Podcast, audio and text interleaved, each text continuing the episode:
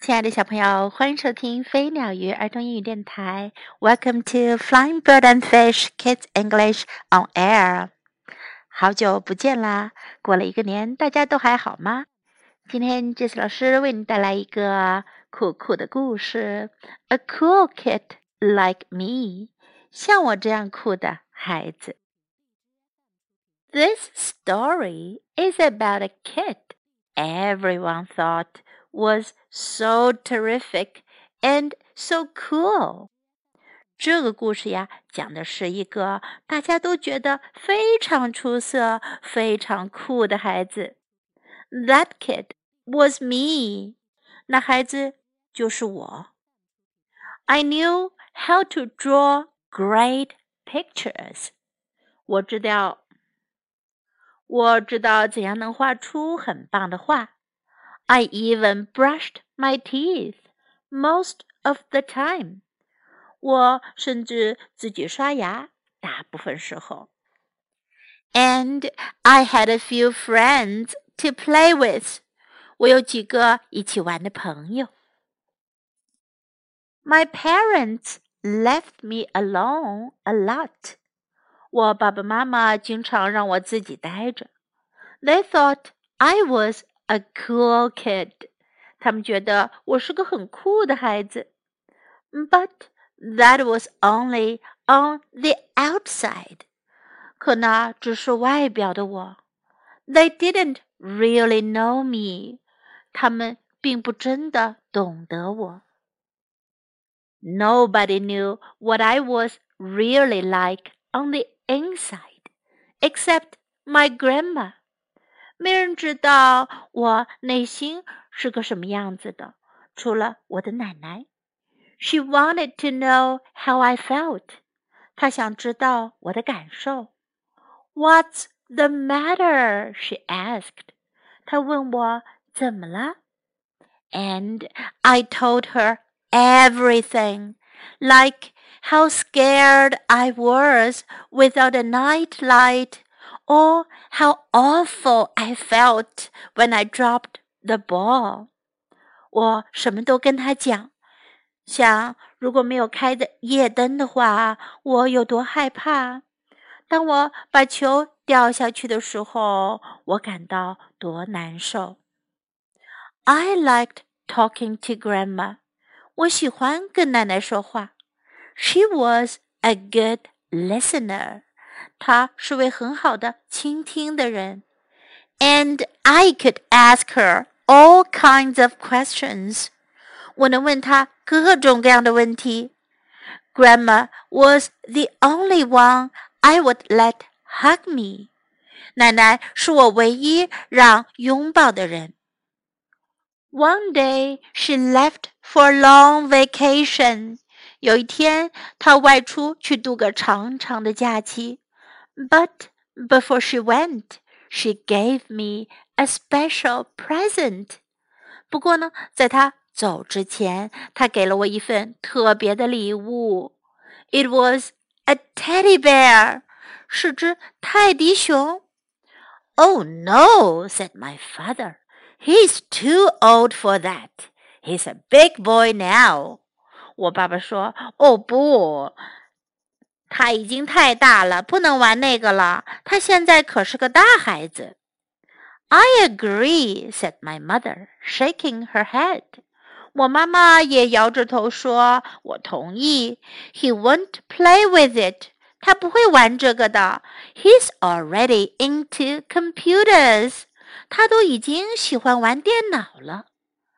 What a weird present for a cool kid, I thought. 我想，对于一个酷酷的孩子来说，这礼物多奇怪呀！Nonsense, replied Grandma.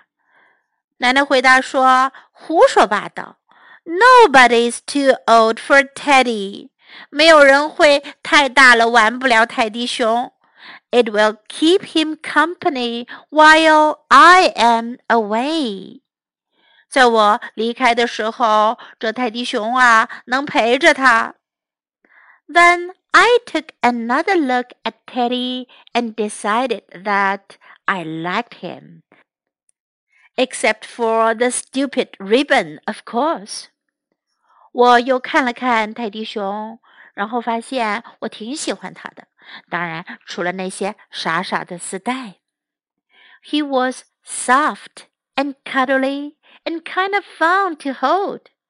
它很柔软，很逗人喜爱，抱上去很有趣。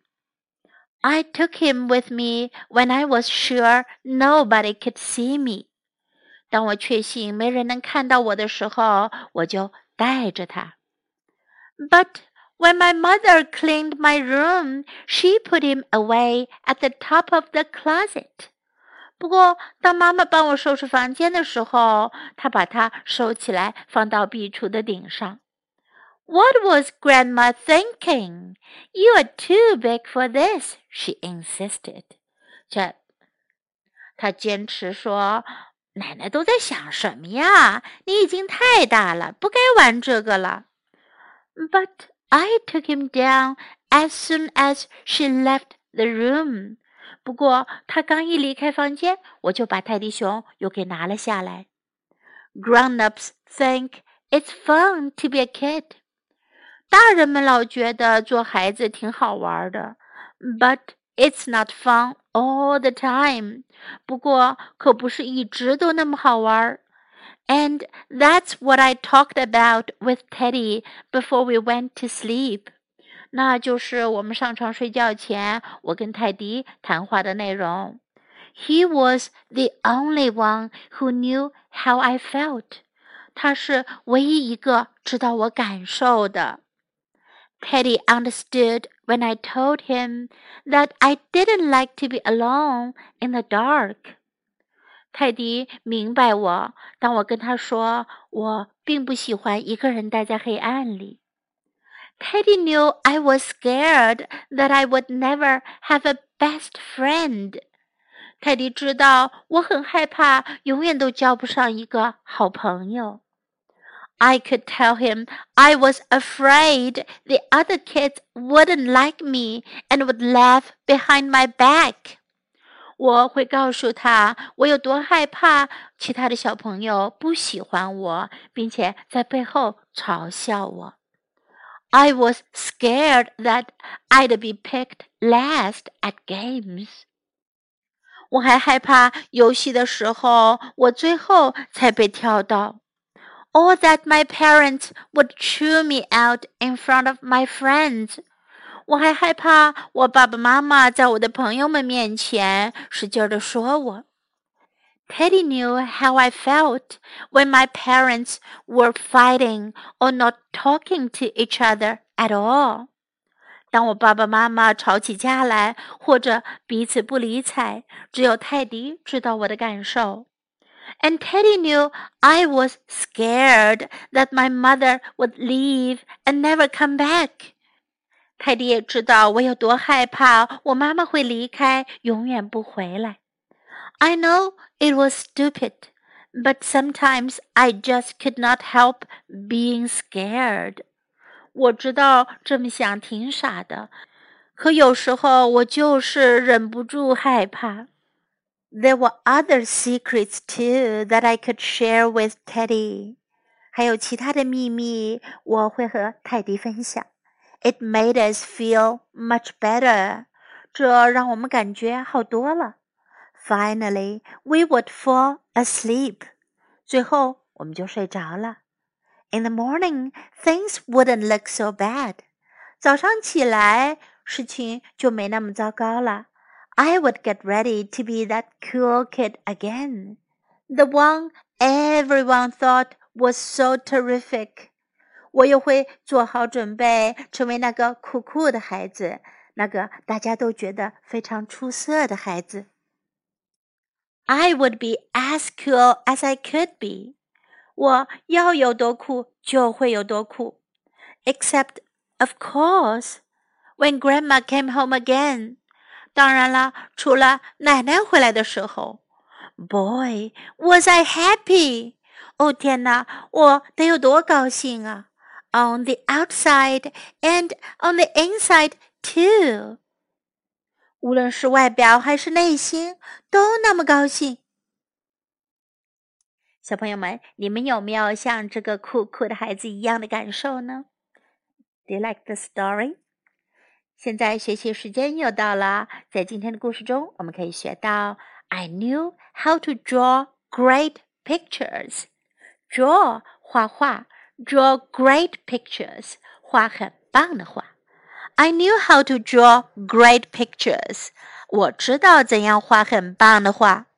I knew how to draw great pictures. I had a few friends to play with. 我有几个一起玩的朋友。I had a few friends to play with. I had a few friends to play with. They didn't really know me. 他们并不真的懂我。 They didn't really know me. What's the matter? 怎么了？What's the matter?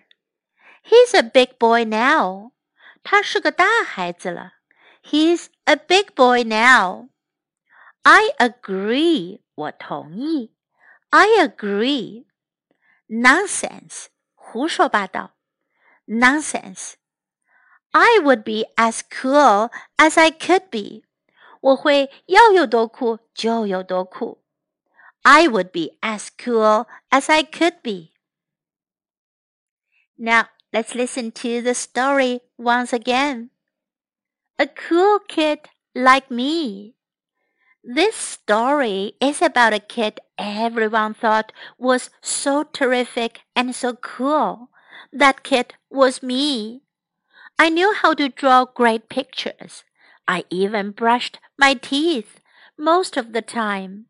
And I had a few friends to play with. My parents left me alone a lot. They thought I was a cool kid, but that was only on the outside. They didn't really know me. Nobody knew what I was really like on the inside, except my grandma. She wanted to know how I felt. What's the matter? she asked. And I told her everything like how scared I was without a night light, or how awful I felt when I dropped the ball. I liked talking to Grandma. She was a good listener, and I could ask her all kinds of questions. Grandma was the only one I would let hug me. One day she left for a long vacation, but before she went, she gave me a special present. It was a teddy bear.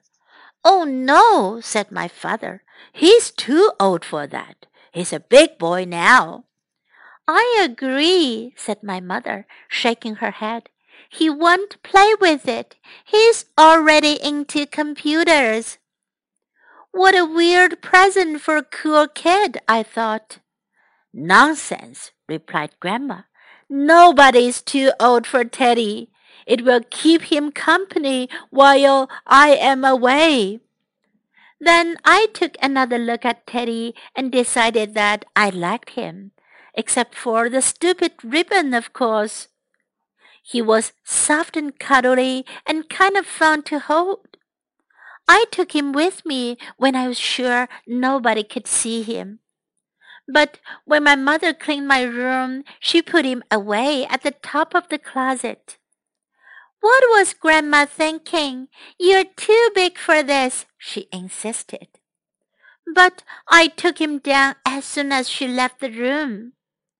Grown-ups think it's fun to be a kid, but it's not fun all the time. And that's what I talked about with Teddy before we went to sleep. He was the only one who knew how I felt. Teddy understood when I told him that I didn't like to be alone in the dark. Teddy knew I was scared that I would never have a best friend. I could tell him I was afraid the other kids wouldn't like me and would laugh behind my back. I was scared that I'd be picked last at games or that my parents would chew me out in front of my friends. Teddy knew how I felt when my parents were fighting or not talking to each other at all. And Teddy knew I was scared that my mother would leave and never come back. I know it was stupid, but sometimes I just could not help being scared. There were other secrets too that I could share with Teddy. It made us feel much better. Finally, we would fall asleep. In the morning, things wouldn't look so bad. I would get ready to be that cool kid again, the one everyone thought was so terrific. I would be as cool as I could be, except, of course, when Grandma came home again. Boy, was I happy! On the outside and on the inside, too. The end of the story. I hope you enjoyed the story. Maybe you feel the same way too. Time to say goodbye.